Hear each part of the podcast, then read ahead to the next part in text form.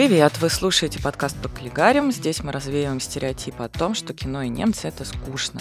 Я Маша Бунеева, веду телеграм-канал про немецкое кино «Кински» и продюсирую кино и рекламу. Всем привет! Я Ира Посредникова, пиар-менеджер кинопроектов и кинофестивальный турист. А я Ксения Реутова, кинокритик и консультант фестиваля немецкого кино в Санкт-Петербурге. В прошлом году в сети появилась сенсационная новость. Немецкий актер Аугуст Диль снимается в российском фильме «Воланд» по мотивам романа а, Михаила Булгакова «Мастер и Маргарита». С одной стороны, выбор иностранца на роль Воланда э, в экранизации самой народной русской книги кажется удивительным, но Аугуст Диль – один из лучших немецких актеров, снимавшийся и в других э, европейских странах, и в Голливуде. И сегодня мы подробнее рассмотрим его фильмографию и попробуем разобраться, так ли неожиданно его появление в демонической роли. Этот выпуск мы записываем при поддержке компании German Films. Погнали!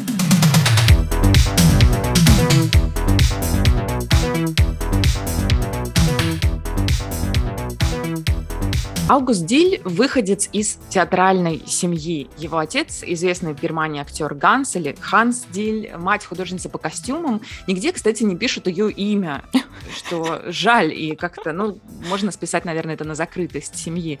Его младший брат Якоб тоже снимается в кино. В общем, выбор профессии во многом был предопределен. Август Диль вырос в кругу людей, которые имели отношение либо к театру, либо к кинематографу и постоянно обсуждали пьесы или фильмы. Детские его годы прошли не в Германии, семья много переезжала. Детские годы его прошли во Франции, в регионе Авернь, где у семьи была своя ферма. Поэтому, кстати, Диль свободно говорит по-французски.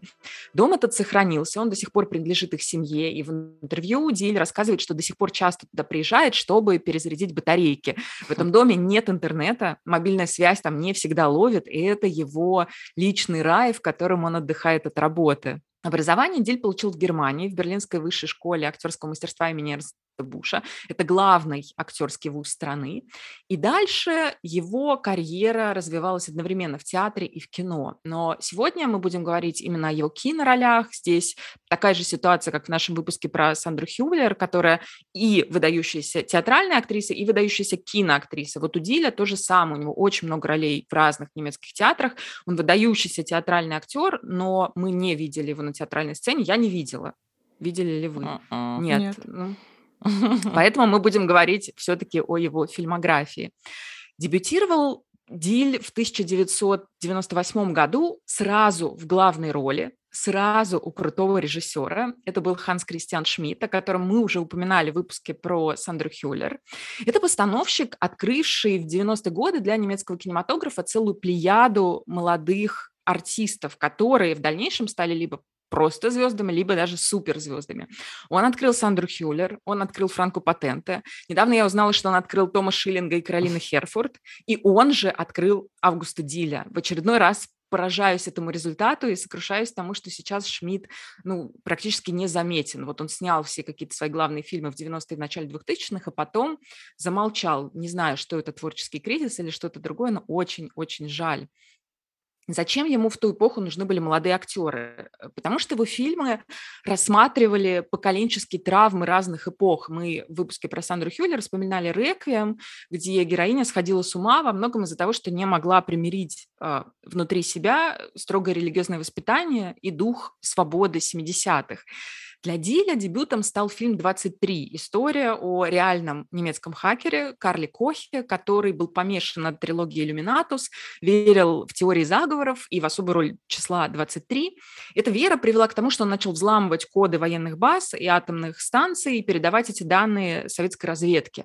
Время действия 80-е, это важно. Диль в этой роли проживает на экране не только личные неврозы своего героя, но и коллективную психологическую травму целого поколения, на взросление которого пришелся последний этап холодной войны. Там это важно, что они все время ездят в Восточный Берлин, все время передают эти данные. И в этом фильме, как мне кажется, уже есть задел на всю его будущую карьеру. Здесь уже видно его амплуа, Понятно, что ни один режиссер не сможет сделать из Диля простака, среднестатистического парня из соседнего подъезда. Это невозможно. Герой Диля – это почти всегда интеллектуал или в любом случае человек с незаурядным складом ума и незаурядными способностями. Такие люди не забываются, такие люди не сливаются с общей массой, это люди исключительные. И эта исключительность часто приводит их к безумию, что и происходит в фильме «23». Там интересно, что много лет спустя, когда его спрашивают, вот как вы соглашаетесь на ту или иную роль, и какие сценарии вам поступают, и читатели вы их, то он говорит, вы представляете, в первом сни- э, фильме, в котором я снялся, я был кокаинщик. Вы не представляете, какие сценарии я получал потом после, и какие безумные роли мне предлагались. Ну и мы сегодня как раз поговорим, наверное, о безумии и о безумных ролях ролях Аугуста Диля. Ну да, у него такая внешность, и в молодости была точно такой же, очень выразительной, мне кажется. Поэтому, Ксюша, все про... Ну, ты говоришь, и это еще с его внешностью связано, что он очень не похож на других людей, других актеров. И мне кажется, в этом фильме еще закладывается вот именно что одержимость. Его персонажи всегда максимально одержимы какой-то идеей, и вот на вс... протяжении всей его актерской кинокарьеры. Вот мы сейчас, мне кажется, все это проследим и прям поймем, что роль Воланда, она очень логична в его фильмографии, но об этом чуть позже. За фильм «23» Диль сразу получил премию немецкой киноакадемии как э, лучший актер за лучшую главную роль. И вот что удивительно, потом у него вообще не было наград немецкой киноакадемии. Это его единственная до сих пор награда. К вопросу о том, насколько справедлив э, вот это распределение наград. У него было еще две номинации за «Девятый день» и за «Если не мы, то кто?», но он тогда проиграл. И у него вообще очень мало призов для актера такого ранга. Я даже нашла интервью, в котором он на это жаловался и говорил, что вот этот фильм «23» слегка, ну, ему не то, что подпортил самооценку, но просто когда а, за эту картину он много всего получил, его сразу там назвали самым много, многообещающим актером, и когда ты столько всего получаешь, ты думаешь, что дальше будет то же самое, что вот она, твоя карьера стартовала, и дальше тебя будут забрасывать этими наградами. Но с Дилем ничего похожего не произошло. То есть есть фильм, в котором, один из фильмов, в котором он снялся, «Фальшивомонетчик», получил Оскар. Это, конечно, круто для любого актера, но вот у него, например, нет ни одной персональной фестивальной награды, что для меня лично удивительно. Ну и в очередной раз можно констатировать, что немецкая киноакадемия как-то странно, как-то странно раздает свои призы, и очень часто людям достойным почему-то ничего не достается. У него реально редко бывает главная роль в фильме, и даже в фильме «Если не мы, то кто?» Он, ну, я бы не сказал, что он прям в главной, очевидно, в главной роли, за которую... Да, там ансамбль. Можно... Да, ну, как бы... И, и очень часто он в ансамбле, и не в 23 это, наверное, вот реально самая его яркая именно главная роль. Поэтому как будто, как будто логично все происходит, не знаю. Персонажи, которых он играл следующие несколько лет, э, были как будто скопированы с этого Карла Коха. Это постоянно были юные бунтари, вундеркинды, идеалисты, которые хотят изменить мир. Э, был фильм «Тату», например, где он играл выпускника полицейской школы, который с дотошностью щеки разыскивает серийного убийцу. Был французский фильм «Березовый лук», где он играл молодого фотографа, внука офицера СС, и этот герой бродил по Аушвицу со своей камерой, пытаясь вот этими фотографиями отогнать тени прошлого и избавиться от чувства вины, Потом был фильм 2004 года. Это фильм, который мы уже упоминали в нашем выпуске про Даниэля Брюля. Фильм «К чему помыслы о любви», в котором они играют вместе. Фильм о золотой молодежи времен Веймарской республики. И вот за него, кстати, он тоже получил э, какое-то количество наград, э, потому что он там замечательно играет такого образцового декадента. Но вскоре, вот уже буквально через несколько лет, режиссеры поняли, что у актерских данных Диля есть другое применение. Вот эта интеллектуальность, она может обернуться не только этой возвышенностью, но и такой холодной отстраненностью, жестокостью настоящего злодея. И, наверное, Дилю самому за там сколько прошло до 2004 года, 6 лет, получается, наверное, ему самому надоели вот эти роли золотых мальчиков или роли идеалистов и бунтарей, и поэтому он начал браться за роли злодеев. Э, я, например, очень люблю фильм Михаила Главогера «Трущобные прогулки», и это фильм венского режиссера, к сожалению, очень рано ушедшего из жизни. Это вот Плеяда, он был одним из наверное, самых блистательных австрийцев в одном ряду с Ханике и в одном ряду с Зайдлем. Вот был еще Главогер, у которого было очень много потрясающих документальных фильмов.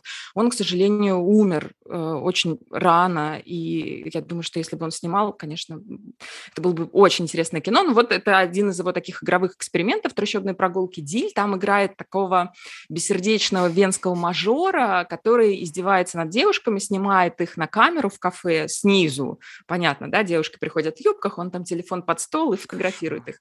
Ну и забавляется над какими-то людьми, а, которые не могут постоять за себя, и он берет там местного бездомного и отправляет его без документов в соседнюю страну, например. И параллельно он еще там влюбляется в девушку, и эта девушка его пытается как-то перевоспитать. В общем, ну это прямо вот роль совсем бессердечного ублюдка. Бесславного. А, слушай, а мне не кажется, что он играл а, прекрасно душного романтика. Мне кажется, прям с самой первой роли он не не, не очарователен в своей в какой-то своей бескомпромиссности. Мне кажется, у него. А кто сказал, что романтик должен быть прекраснодушным? Не, мне показалось, что ты говоришь, что он играл такого таких прекрасных мальчиков, таких каких-то, я не знаю, романтичных. Но его романтизм. Вот я переслушивала наш, кстати, выпуск про э, немцев в Голливуде. Естественно, мы тоже там э, упоминали Диля, и я тогда считала его как раз-таки прекраснодушным романтиком. И все его роли как-то сейчас я пере, пересмотрела в своей голове и поняла, что он все время бескомпромиссен до какого-то радикализма. И в фильме, например, «Фальшивые монетчики», который был в 2007 он как раз-таки уже ближе к этому приходит. А, он играет э, ну как сказать, заключенного концлагеря, не в главной роли, в главной роли там, а, как зовут? Карл Маркович. Да, просто замечательно. Или Маркович. Да, и у них такой тоже начинается ансамбль противостояния, то есть э, они подделывают деньги, чтобы наводнить, э, что там, Великобританию э, фальшивыми купюрами, и герой Дили считает, что они не могут, они должны саботировать производство этих купюр, он сам начинает это делать, он подделывает делает неправильно для того, чтобы всех, скажем так, наказали э, заключенных. И Марковец говорит ему, нет, наша главная задача выжить. Жизнь — это единственное, что у нас есть, и не надо строить из себя героя, не надо подставлять всех, не надо делать вот этих э, красивых символических жестов. Но Диль абсолютно стоит на своем, не Диль, конечно, а его герой.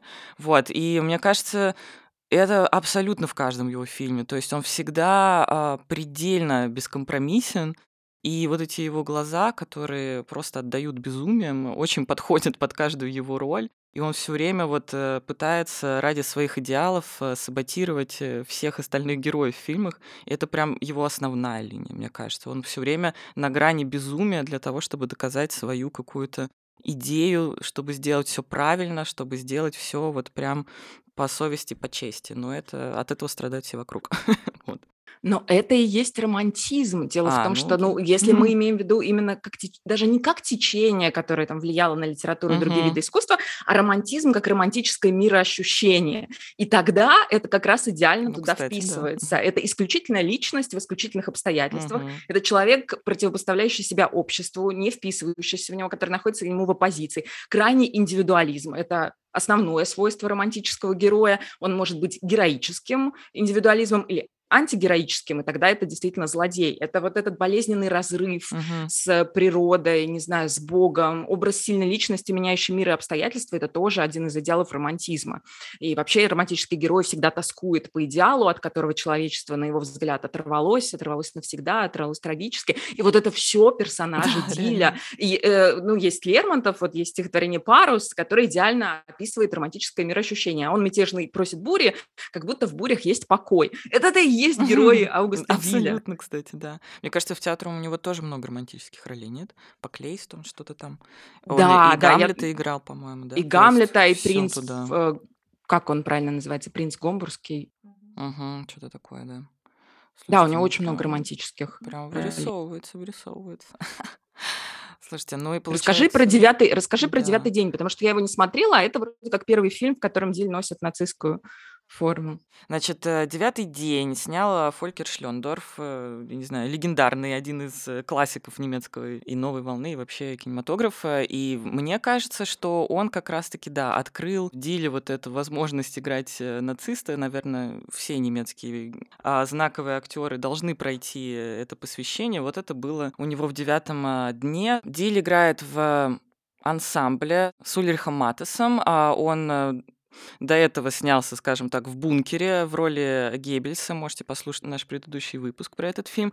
Здесь он играет абсолютно другую роль. Он играет заключенного в концентрационный лагерь Аббата, которого выпускают на 9 дней для того, чтобы он убедил э, в Люксембургской церкви местного главу Люксембургской церкви о том, что надо примкнуть к нацистам. И а, значительная часть экранного времени происходит в диалогах между этим аббатом и нацистом, которого играет Аугуст Диль, и он пытается его как бы убедить в том, что если этот аббат будет иудой, то он сделает правильную вещь, потому что э, без Иуды не было бы предательства Христа, без предательства Христа не было бы христианской церкви. Сам этот э, нацист, э, он в прошлом тоже священнослужитель, но он не доучился, поэтому он якобы знает, о чем говорит, он понимает всю эту риторику, но извращает ее до каких-то вообще странных идей, ну, все в угоду как бы а, новые партийной какой-то системе, и там он, ну, там роль, которая в «Бесславных ублюдках», по-моему, ну, да, то, в точности такой же стала, просто скопирована действительно. Потому что он вот действительно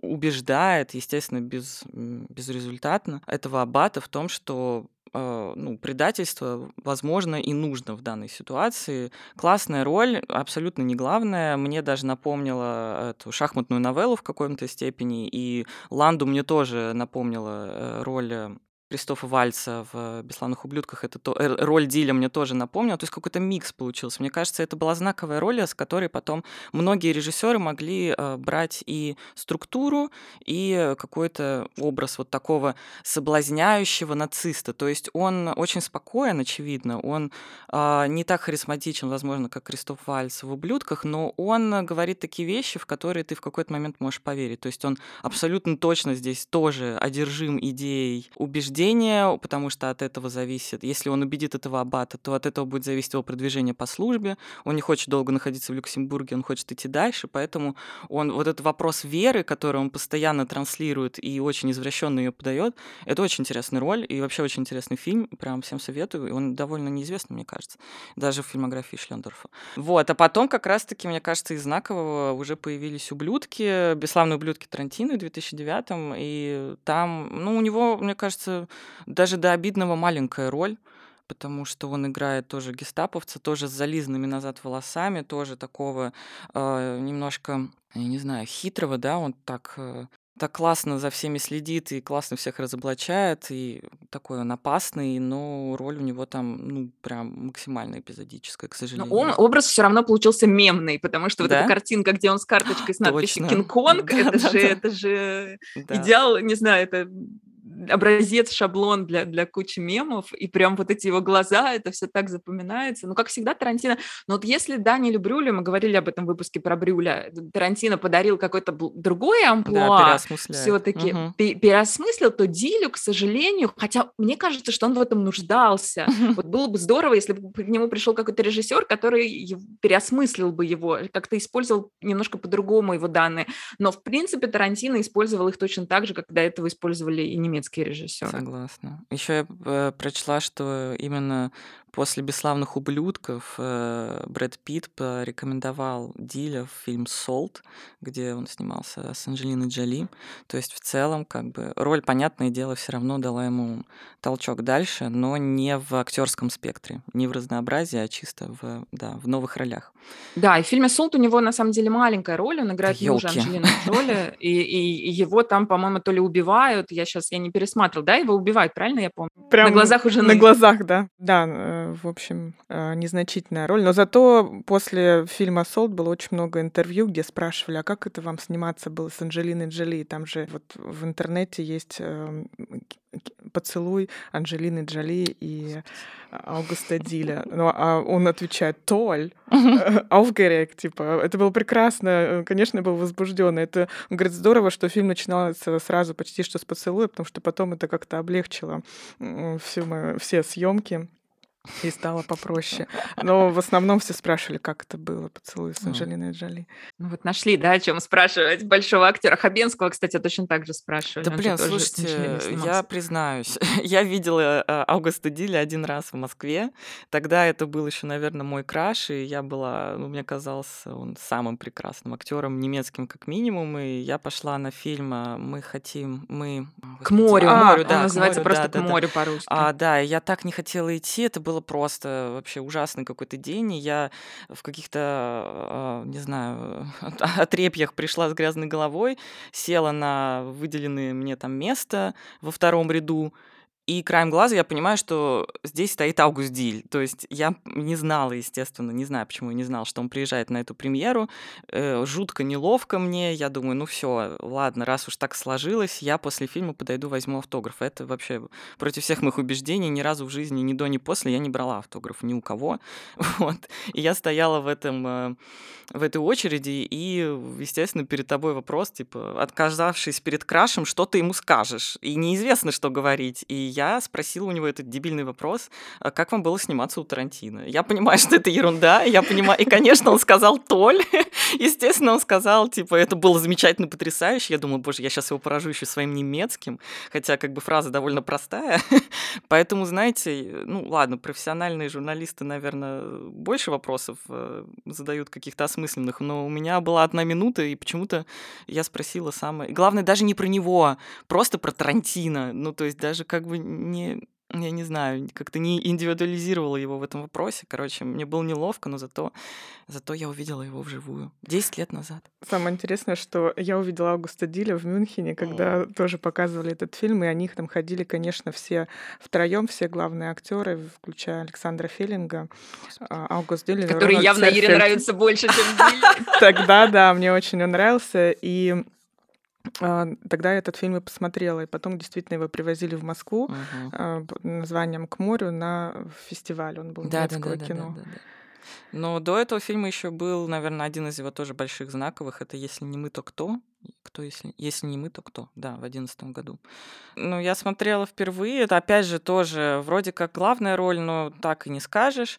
Он играет э, писателя, реально существующего исторического персонажа, а, который был мужем а, Гудрун Энслин, а, участницей э, фракции Красной Армии. Он участником, мне кажется, не был таким активным, но а, он писал.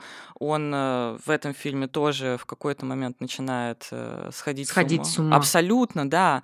То есть она ему говорит, вернись в реальность. Он говорит, мы брошюрами, мы будем просвещать людей, мы сможем их вот словом жги сердца людей. Ну, собственно, как в фальшивомонетчиках, мне кажется. Она ему говорит, да нет, нужны действия. Ну, ее позиция, понятное дело, тоже спорная, многие знают, чем все закончилось, но его роль, она вот сюда подходит абсолютно ну, очень хорошо подходит то, о чем вот ты, Ксюша, вначале сказала. А, Он э, играет людей, которые ну, очень часто вот в этих исторических поворотных моментах. То есть э, это время, когда молодые люди были одержимыми новыми идеями, идеями изменения общества разными радикальными способами. И то, что он играет э, в, э, в своей нише радикалиста такого, да, радикала, простите. Он как раз да. не радикала же играет. Ну, радикалы, ну, это, радикалы это фракция Красной ну, Армии. я согласна, радикалы это да. Андрес Бадер, Ульрike Майнхоф и Гудрун Энслин. А он как раз играет не радикала, но Ну, человека помешанного идеологически да. заряженного, да, Мгм. но он же не при- приветствует насилие. Ну да, кстати, да, согласна, согласна. Он как-то, не знаю. Он как раз Теории, словами хочет да. изменить мир, он как раз хочет Теоретик. остаться в том поле, да, в поле Мгм, теоретика. мгм, А мгм. они все ему говорят, что надо действовать, и на этой почве у них разрыв происходит в их паре, потому что она хочет действия, а он хочет разговоров. И дальше он просто этого не выдерживает, у него голова вот этого всего накала не, не выдерживает, он начинает сходить с ума.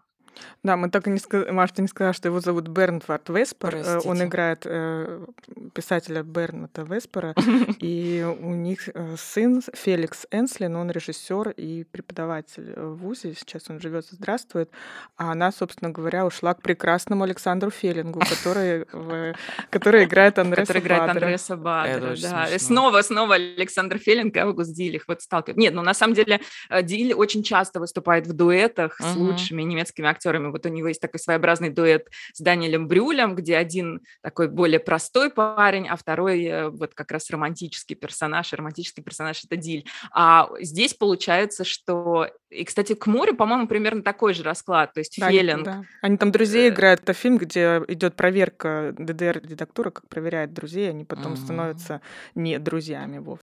Предателями, да. Да-да, ну кто, если не мы, то тоже хорошая роль. Э, ну, это фильм э, режиссера, это фильм Андреса Файля, и он документалист. И я как раз расспрашивала, я делала с ним несколько раз интервью и расспрашивала его про этот фильм. Он сказал, что я бы с удовольствием сделал про фракцию Красной Армии документальный фильм, но практически нет собеседников. То есть их очень Серьезно? мало людей, непосредственных участников вот Мгм. этих событий, потому что вся фракция Красной Армии, да, с ними, с ними уже не поговорить. И поэтому он решил делать игровое кино, и оно, кстати, в плане фактов, оно довольно точное, потому что он как документалист очень внимателен, да, ко всем, ко всем фактам. Дальше, мне кажется, ну не знаковым, а каким-то плюс-минус известным фильмом был э, молодой Карл Маркс 17 года. Да? Он- Нет? Или что-то раньше? Да, да, нет, я, я Да, согласна, я что просто улыб- Карл- Карл Маркс. улыбаюсь, потому что как раз мы уже говорили, что он не очень много дает интервью, а вот к этому фильму у него как раз было их достаточно А, да? много. Давай. Да, где спрашивали, типа, как вам вообще пришла в голову идея согласиться играть Карл Маркса? Это же э, человек, э, который все время, ну, он седой и с бородой. А, Он не был молодым, а- да? Аугуст Понятно. Диль э, говорит, я тоже подумал, говорит, как я так буду играть? И потом до меня дошло, что называется фильм «Молодой Карл Маркс», и я понимаю, что точно Карл Маркс же был когда-то молодым и без бороды, и он был э, темноволосым, он был вот таким вот, как э, с каким я его сыграл. Ну, то есть Кстати, до него вот сразу не дошло, что э, тут э, мы все время, все время, э, когда говорят о Карле Марсе, говорят об идее, говорят о мгм. книге, но никогда не говорят о нем как о личности, как о человеке, и что он действительно был молодым. Поэтому, когда ему отвечают, как вам вот вообще пришло в голову играть, он говорит, ну, вообще-то я играл его молодого. Ну, странно, что ему не пришло в голову, что это абсолютно его роль и абсолютно его амплуа. Уж простите, я скажу об этом 15 раз, но он играет, ну, идеолога, который поменял вообще мир своими идеями. Ну, это абсолютно то, что он делает в каждом фильме. Это он такой социалист, и он э, за эту идею стоит. И, кстати, он в фильме, по-моему, с бородой. Он там классно С бородой, с выглядит. бородой, но не седой. Но не Не седой. седой, Просто да, с такими темноволосый, лохматый все время. Ну, я не смогла безумный. фильм, к сожалению. Да, он, по-моему, довольно про- прост по форме, что довольно странно было видеть. Ну, какой-то пересказ учебника. Немцы это любят, конечно, но как-то мне было неинтересно. Но роль абсолютно его. Вот прям все по, по учебнику, кого должен играть э, Аугуст бы такой был. А я как раз люблю такое кино, и я как раз люблю за эти фильмы немецкий кинематограф, потому что они умеют делать очень увлекательные байопики. Особенно, когда, особенно байопики про такие фигуры, которые вот портретами висят в разных школьных мгм. классах, и ты видишь их в каком-то образе, и ты совершенно не воспринимаешь их как живых людей. Также был сделан фильм Гёте с Александром Феллингом, например, где там молодой совсем Гёте, который только-только начинает карьеру, и это просто феерически, как там его в конце качают в карете фанаты. Но это прекрасно, потому что ты сразу, у тебя вот этот образ классика, он, да, он меняется в твоей голове, потому что ты понимаешь, что это был абсолютно живой человек, который вот прямо действительно в ту эпоху, когда он жил, он ее просто взял и поменял благодаря своей гениальности. Вот точно так же построен фильм э, «Молодой Карл Маркс», при этом это не фильм только о Карле Марксе, это фильм и о Марксе, и об Энгельсе. На самом деле они там два абсолютно равноправных героя. Там нельзя сказать, что Август Диль какой-то важный. Никак он на себя одеяло не перетянет, а что ж такое все время? Ну, не получается, да. потому что там очень классный Энгельс, и вообще это такой фильм про броманс. Вот это, это меня тоже... особ- Моя самая там любимая сцена, это где они знакомятся, и выясняется, что это их повторное знакомство, потому что они уже до этого виделись в Берлине, но в фильме нам этого не показывают. Показывают вот эту сцену, и как они сначала так друг друга, ну, не, не переносят, потому что Энгельс говорит, о, этот Маркс, он невыносим, а Маркс говорит, да вы богатый дилетант.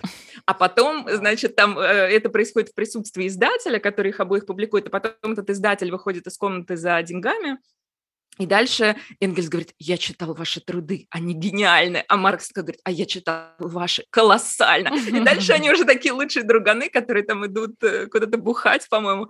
Это прекрасно, потому что, да, наверное, если мы говорим о каком-то авторском кино, то это слишком легко. Но вот просто для публики, просто для зрителей, просто для тех же школьников, которые проходят этих людей в школьной программе, это замечательно, потому что это сразу делает их живыми, объемными, и там, в общем, при этом довольно четко показано и рассказано, чего они хотели, за что они боролись. Ну, К сожалению, там не, не показано, к чему это привело в некоторых странах, но это уже Это другой мы совершенно каждый вопрос. день не так у себя видим.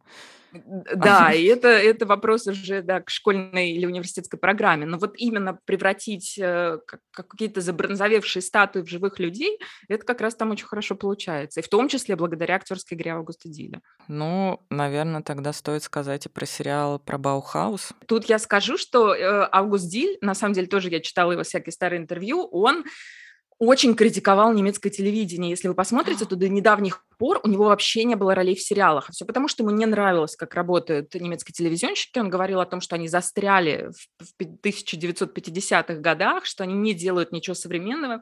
И э, говорил, что вот посмотрите на то, что делают американцы в сериалах, как это круто. Посмотрите там на тот же «Карточный домик», какой там крутой антигерой. Я думаю, что он мысленно представлял себя на месте Кевина Спейси наверняка. Но как только в Германии начали снимать какие-то другие сериалы, он тут же начал в них участвовать. Ну, как тут же, у него пока только два сериала, насколько я понимаю. Но это при этом э, сериалы, которые близки так или иначе тому, что делается во всем мире. То есть это какой-то такой сторителлинг, похожий на увлекательные романы большие. Да, да, да, да, да. Они прям, вот эти исторические сериалы, они мне очень нравятся. Ну, мне кажется, каждый раз, когда заходит э, речь о сериалах в нашем подкасте, мы признаемся этой новой эре сериалов э, из Германии в большой любви. Собственно, сериал Баухаус, нет, э, по-немецки он называется «Новое время», по-русски добавили слово Баухаус, чтобы было вообще понятно, ну, к чему зрителю готовиться. Э, начинается он э, с встречи журналистки а, с пожилым Вальтером Гропиусом, основателем, собственно, школы Баухаус, и там, не знаю, великим историческим, естественно, персонажем, почитайте, если не в курсе. Вот, она начинает узнавать у него про школу, задает ему такой э, скобрезный вопрос, а как же ты пропагандировал равноправие в вашей школе? Так ли а, так ли оно было а, заметно, потому что там действительно учились и женщины, и он в своих мыслях возвращается, пересказывает историю а, свою и девушки, которая училась у него в школе. Собственно, с равноправием там действительно было тяжело, но я так поняла, что это абсолютно точные действительно исторические факты. Ксюш, я... Ты... Нет, нет, нет, не совсем. не совсем. То есть вот эта художница да. Дёрти Хельм, она действительно существовала, она действительно училась в Баухаус, Хаусе, но о том, что, потому что в сериале, э, сериал построен на противостоянии Дерти Хельм, студентки, и Вальтера Гропиуса, которого играет Диль, директора школы.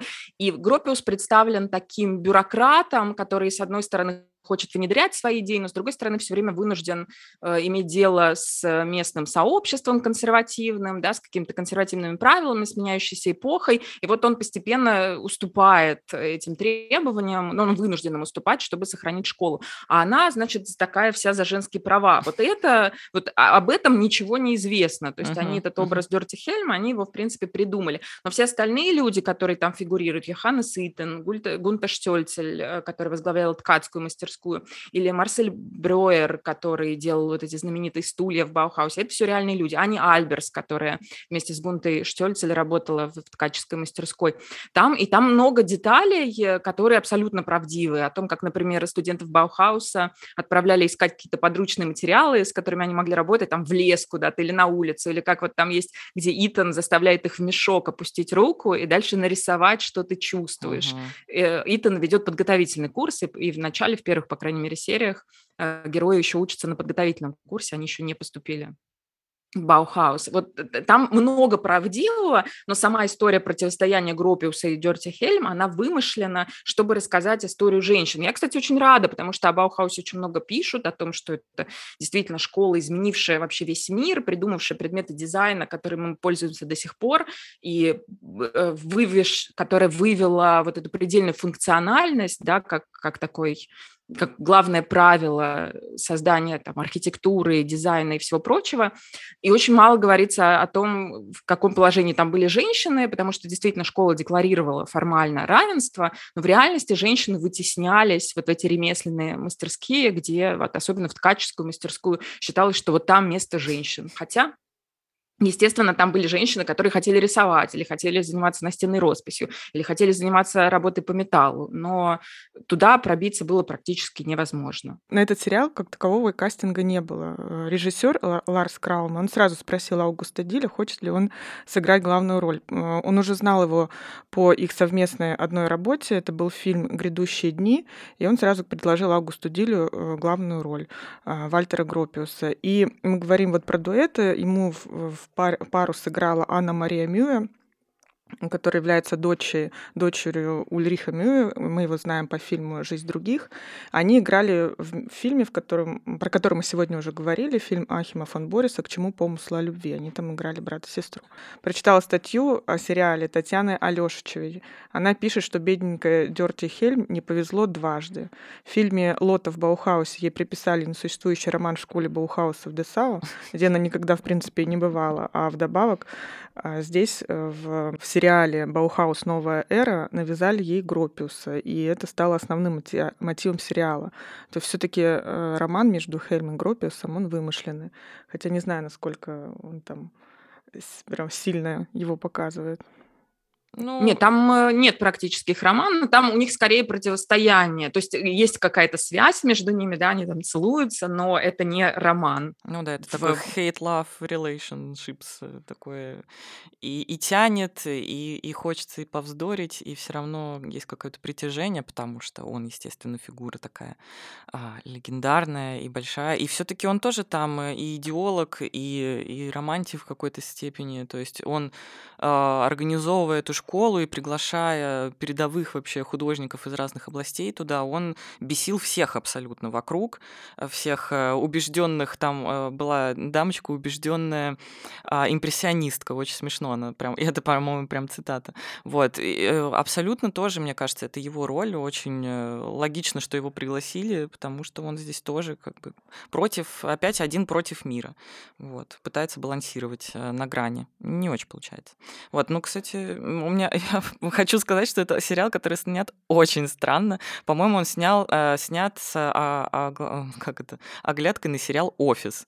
Я не знаю, Ксюш, когда ты смотрела, это очень Нет, странно. почему? Потому что там постоянно зумы. Это как будто... Ка... А, зумов там много. Там злоупотребляет камера зумами. Да. Очень странно. Для исторического кино это правда... Для исторического кино в 2019 году снимать э, с резким наплывом на лицо человека, это очень смешно. И там все время появляются якобы архивные кадры. Я не поняла, почему выбрана такая э, схема, но смотреть, конечно, даже смешно в какой-то степени милый сериал. Ну, в целом сериал неплохой да, для да, людей, да. которые ничего не знают. Может быть, мне бы хотелось больше информации о самом Баухаусе, да, и о его идеях. Там угу. очень мало об идеях, очень много о личной жизни учеников, о том, как они крутили романы, как они шокировали местную публику в Эйморе, и, там купались голышом и носили короткие стрижки женщины и брюки, что по тем временам было безумие. Хотелось бы чуть больше еще и... То есть это тоже важно, но хотелось бы чуть больше про идеи, тогда был бы образ Баухауса более монолитным, а так получилось получилась более частная, может быть, история. Но в целом сериал очень даже неплохой. Я тогда могу рассказать про второй сериал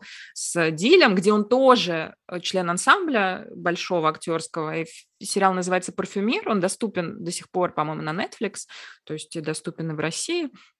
Название, конечно же, отсылает к одноименному роману Патрика Зюскинда, но это не экранизация. Тут можно говорить об интерпретации, но даже это определение будет весьма условным. Действие происходит в наши дни, в современности, и точкой отчета становится убийство рыжеволосой девушки. Преступник изуродовал ее тело, лишил ее волосяного покрова, точнее, тех мест, где вот возникает резкий запах от человеческого тела. И там есть следовательница, которая пытается как-то расследовать это дело и выходит на группу друзей, которые учились в местном религиозном интернате и много лет общались с убитой девушкой. И один из них сутенер, второй женат на подруге детства и растет дочь, третий все время в кабинете психотерапевта, а четвертый, это Августиль, а. парфюмер. Он делает духи, и он у нас снова одержимый, потому что он одержим идеей найти идеальный запах. Например, примерно как и в романе Зюскинда. Да что ж такое? Поэтому, поэтому фильм называется «Парфюмер», сериал точнее, и поэтому он вот отсылает к Зюскинду секунду. Но правда, как мне показалось, это такой не совсем немецкий сериал. Мне показалось, что это попытка перенести на немецкую почву скандинавский нуар, очень mm. популярный, потому что там тоже монохромные пейзажи, сексуальные перверсии, задавленные детские травмы, вот эта атмосфера тотальной безнадежности. И даже главная героиня, вот эта следовательница, она тоже явно заимствована из скандинавских сериалов, гениальная следовательница с тяжелым прошлым и, и, и не менее тяжелым настоящим. Но там замечательные актеры все играют. Вот Фредерике Бехт, который играет следовательницу, просто прекрасная. Вот он Вильки Мёринг, ее начальник. И Август Диль, как одержимый парфюмер, кстати. Сначала кажется, что вот раз он парфюмер, то именно он будет убийцей, да. но там все чуть-чуть хитрее, там все чуть-чуть хитрее. Так что, если интересно, я тоже советую посмотреть. В принципе, неплохой сериал.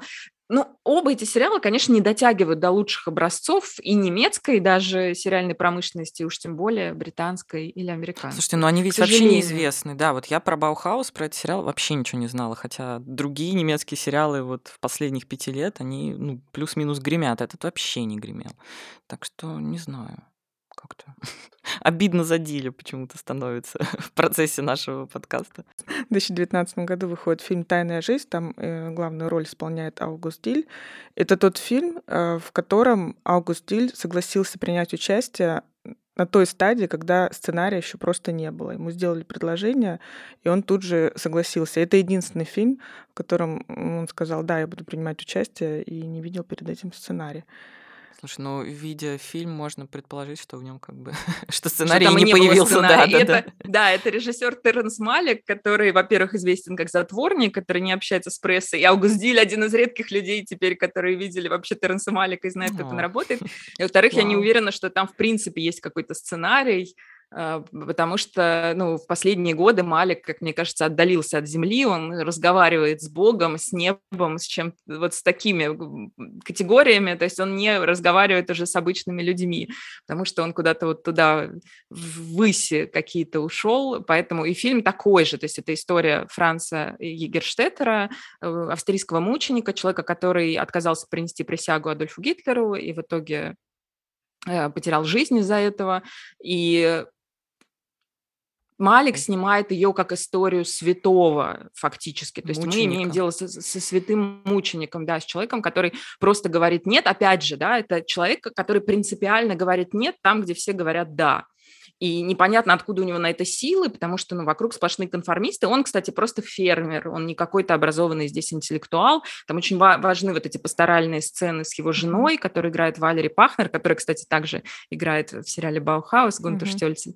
То есть снова тут она встречается с Дилем, здесь она играет его жену. И вот эта жена его ждет, и он понимает, что, конечно, своим нет, он оставляет и ее с детьми, но он не может по-другому. Вот он э, понимает, что, что он просто не может сказать нет. При этом он не участвует ни в какой да, антифашистской деятельности, просто его сопротивление в том, что он отказывается принести присягу. Я добавлю, что э, этот фильм стал последним фильмом для Бруна Ганса. точно. Если Егерштеттер играет там святого, то мы вот говорили тоже в выпуске про Ганса, Ганс играет Понтия Пилата, человека, который приговаривает его к смерти.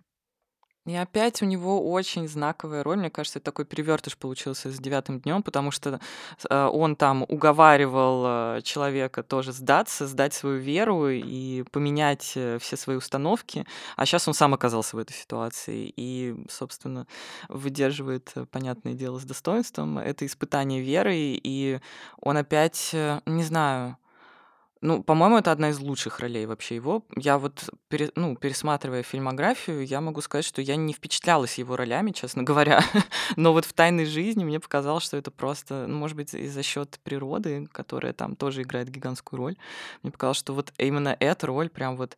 Он как будто, как будто при, у принципиальности, которую он все время транслирует на экране, как будто у нее как бы два пути. А, это а, максимально как бы либо стать святым, либо стать э, злодеем. То есть у тебя два варианта. Э, чтобы защитить свою какую-то идею, ты либо можешь за нее погибнуть, либо стать агрессором и защищать ее вот э, каким-то ну, насильственным способом. И вот у него, мне кажется, вот эта вот роль, она единственная, когда... Ну, нет, хотя нет, не единственная, но самая яркая в том направлении, когда ты можешь свою идею защищать просто до последнего вздоха. Очень красиво, очень какая-то реально грустно-лиричная история. Вот. Я очень радовалась, когда uh-huh. он получил эту роль, uh-huh. потому что мне кажется, что Диль должен играть у больших режиссеров, uh-huh. а он, к сожалению, очень часто играет у режиссеров, но не такого большого таланта, к сожалению. Вот Теренс Малик это, конечно, глыба, еще и глыба американского кино. И я надеюсь, что как что в ближайшем будущем мы увидим Диля в каких-то других ролях, в том числе в американском, может быть, в каком-то независимом кино или хотя бы в европейском. Но, в общем, мне кажется, что он, правда, должен сниматься у больших авторов. Кстати, продолжая тему Карла Маркса, в новом «Кингсмане», который я еще не смотрела, но вы знаете, что он там Ленина да, играет? Да, да, да, да. И это такое тоже логичное продолжение, но человек, который сыграл Карла Маркса, ну, конечно, он должен следующим сыграть Ленина. Ну, как, да, же, да, да. как же может быть по-другому? И еще я поняла, что у него практически нет комедий. Я uh-huh. потратила при подготовке к этому подкасту, искала специально, выяснилось, что он играет в театре, например, в комедиях. В театре они у него есть. Но в кино практически нет. По крайней мере, вот комедии как чистого жанра нету. Есть вот единственное, я нашла что-то похожее, где у него действительно комедийный персонаж. Это фильм «Фрау Элла» с Матиасом Швайкёфером. И, но это там Матиас Швайкёфер главный герой. Он играет э, таксиста берлинского, который находит пожилую бабушку, э, попадает с ней в вместе в больницу, и потом эту бабушку там везет к ее возлюбленному американскому солдату, с которым она познакомилась после войны. Такая трагикомическая история. Так вот там Диль играет комического друга, который волочится за всеми женщинами, оттеняет фигуру Швайкёфера. Он ходит там в красном пиджаке и красных штанах, каких-то нелепых блестящих рубашках. Но это про такая дурацкая роль. Вот есть э, люди, которые виртуозные могут изобразить вот этого комического друга, когда ты действительно смешно, когда вот он создает. У Диля вообще не получается получается. Я все время думала, мне кажется, его утвердили на эту роль просто потому, что это Август Диль. И им хотелось, чтобы у них в фильме сыграл Август Диль. Но, правда, он там ужасный, ужас. Зачем он согласился это играть, я не знаю. Ну, это прям плохо. Слушайте, ну так потому мы что... узнали, что ему не подходят такие роли, такой амплуа, может быть, Да, и у него, у него нет вот этой какой-то самоиронии, угу. как-то ему вот чего-то не хватает. То есть комический персонаж из него, по крайней мере, в кино не лепится никак. Вы знаете, э, Аугуст Диль сказал, что кого он никогда играть не будет. То есть на какую роль э, он не согласится и когда э, никогда не сыграет. Ну, он никогда не будет играть футболиста. Господи, почему?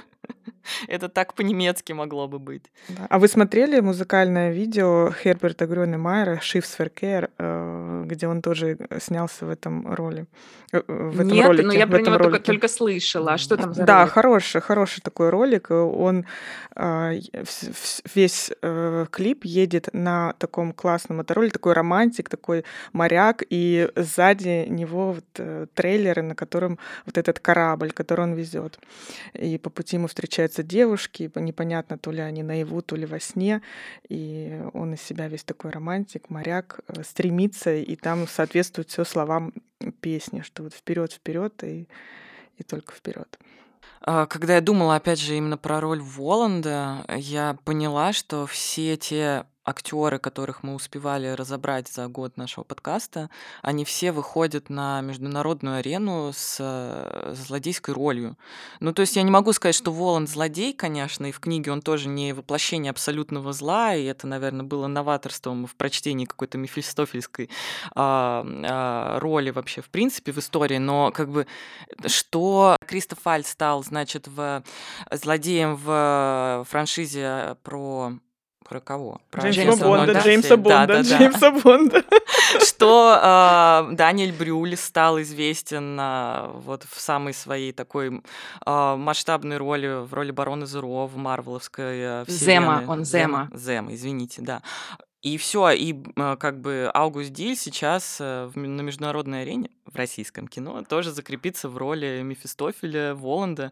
Это как-то какая-то интересная тенденция. Может быть, это, может быть, я сейчас додумываю, что это какая-то ну, у меня чуть-чуть, у меня чуть-чуть другое объяснение, uh-huh. потому что мне кажется, что это как раз такой э, финал вот этого его, ну не да, финал слишком громкое слово, не, не будем апогей. думать, что Августа Диля какой-то финал, апогей, uh-huh. да, его вот этой романтической роли, uh-huh. потому что, например, э, я помню, что когда мы в университете проходили по истории русской литературы Лермонтова, uh-huh. это повторно уже после uh-huh. школы, то нам говорили о том, что поэма "Демон" это вот такая крайняя степень романтизма, потому что романтический герой всегда находится в оппозиции к социуму, а демон – это герой, который находится в оппозиции ко всему, к, к самому мирозданию, да, к Богу. Да. То есть угу. это крайние величины. И фигура демона – это вот всегда такой апогей романтизма. И получается, что Август Диль своего романтического героя довел уже до этого апогея, потому что теперь он играет Воланда, он играет угу. сатану. Это, такой, это так красиво, на самом деле, в его карьере. Я думаю, что он сам это прекрасно понимает. Я думаю, что это одна из причин, по которым он согласился на эту роль. Ну да, и он же там еще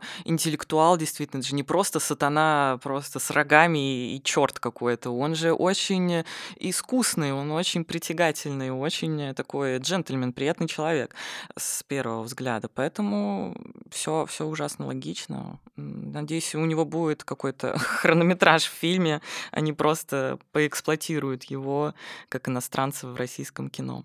Возможно, потом будут говорить, что сейчас его, а, когда анонсировали, говорили, что это вот актер, который сыграл в «Бесславных ублюдках», а теперь будут говорить, это актер, который сыграл Воланда в «Воланде». И это будет, конечно, Интересно. Да, мы, кстати, говорили, что э, Аугуст Диль театральный актер, и он играет в основном в Вене, в Венском mm. театре Бургтеатр, и говорит, э, что а в Германии я не играю в немецких театрах, а это гастроли Венского театра. И в «Чайке Чехова» он играл с Гертом Фоссом, э, Герт Фосс, Герт Фосс актер, и для него это актер вообще образец для подражания. А еще эм, Аугуст Диль фанат большой и очень много фильмов смотрит и смотрел и пересматривает. Это актер Роберт Де Ниро. Когда в 2012 году вышел фильм «Приключения Геккельбера Фина» с э, с Августом Дилем тоже в, он там играл, то его попросили рассказать вообще про фильмы, какие он любит и какие на него повлияли фильмы. Он э, отправился в видеотеку э, на Шонхауза аллее, и он живет там недалеко, э, в Пренслауберге. И он практически все фильмы, которые, в которых играет Роберт Де Ниро, это «Злые улицы», «Бешеный бык», «Охотник на оленей», он показал как самое любимое, что он смотрел несколько раз. Единственное, он говорит, не могу понять и до сих пор удивляюсь, почему фильм э, «Охотник на оленей» стоит в, разделе, где написано «хоррор-фильмы». А, он, кстати, а, Аугуст Диль также любит смотреть хоррор-фильмы, ему в основном нравятся азиатские, и э, также он любит смотреть фильмы «Изгоняющие к дьяволу». А, интересно, да, интересно, у Августа Диля есть двое детей, но он при этом не очень знает много детских фильмов, а ему было, значит, э, тогда заниматься промоушен э, фильма «Приключения...» э, Геккельбери Фина. Да, да он там играет пожилого, пожилого, ну, в смысле, не молодого уже, взрослого Геккельбери Фина. А, да ладно. Да, да, да, да. И, значит, он говорит, ой, я не очень-то много знаю детских фильмов, а, пожалуй, наверное, рекомендую вам Оливера Твиста. Оригинал. Да, а из, э, говорит, ну, а из немецких фильмов он говорит, ну вот хороший фильм, где играет Даниэл Брюль, это «Белый шум». Кстати, мы про него даже не вспоминали. Почему мы вспоминали про него? Хорошо, хорошо, мы вспоминали. Пусть послушает наш выпуск э, про детское кино. И, а, и про Даниэля Брюля. Да, да, да. И, и про себя теперь. Да, Аугуст Диль очень много раз смотрел «Голова ластик». Э, он фанат Твин Пикса, э, любит фильм «Бойцовая, «Бойцовая рыбка» с Микки Рурком.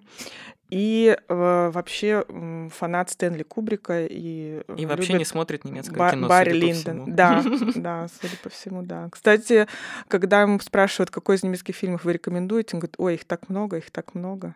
А, а из своих, а из своих фильмов он любит фильм 23 и к чему помыслы. Серьезно? О любви. О, да. я тоже эти фильмы люблю. Мы совпадаем. И как раз, да, да, и как раз возвращаясь к началу нашего подкаста, это те два фильма, за которые он получил награды. Поэтому он их и любит, видимо. Нет, ну я не думаю, что он любит их поэтому, а потому ну что там, правда, крутые его актерские работы. Э, мы все время там, когда про Сандру Хюллер говорили, отмечали, что она поет, а Август Диль, он еще является гитаристом в группе с 2009 года, играет на гитаре. Ну, они Да, все почти да. музыканты. Я выяснила, Мгм. что это Том Да, Шиллинг да, скоро выпускает новый альбом. В общем, все они поющие, что круто. Ну, и э, брат младший Августа Диля, Якоб Диля, он композитор и актер при этом. Много снимается в российском кино. Вот я ни разу не говорила с Августом Дилем, но я дважды говорила с Якобом Дилем и расспрашивала его в том числе о брате, есть ли у них конкуренция. Он сказал, что никакой конкуренции нет, потому что наши роли были как-то распределены с самого детства. Я, актер, э, ну, я Якоб, э, композитор, а Август актер и актер большой. Э, Это было всем всегда очевидно. При этом Август Диль, э, когда сейчас дает интервью к фильму «Воланд», он говорит, что как раз вот это вот стремление сниматься в России и желание, а, он какой-то инпут такой получил от брата, потому что брат очень много, э, ну немного, он играл в России для- и в российских фильмах. А, Вот я смотрела на Go East э, фестивале фильм Кончаловского с участием а, Якоба Диля. Мгм. Да, он дважды играл. Он играл у Кончаловского в «Рае и грехе», он играл у Миндадзе в «Милый Ханс, дорогой Петр», и сейчас вышел э, фильм Вета Гераськина и «Другое имя», и там тоже Якоб Диль, и это его первая роль, кстати, на русском языке. Так вот, Август Диль в «Воланде» тоже будет себя озвучивать на русском языке. Мы услышим, как он говорит на русском. Играл он на немецком, Да, да, да. но озвучивать себя будет на русском языке. И мы этого очень-очень ждем. Я надеюсь, что вы тоже, и после прослушивания нашего подкаста еще больше. На этом мы, наверное, прощаемся. До новых встреч. Пока-пока. Осталось дождать совсем ничего, один год. Релиз обещает быть 1 января 2023 года. Спасибо всем за внимание. Всем пока. Это был август в феврале. Пока-пока. Thank you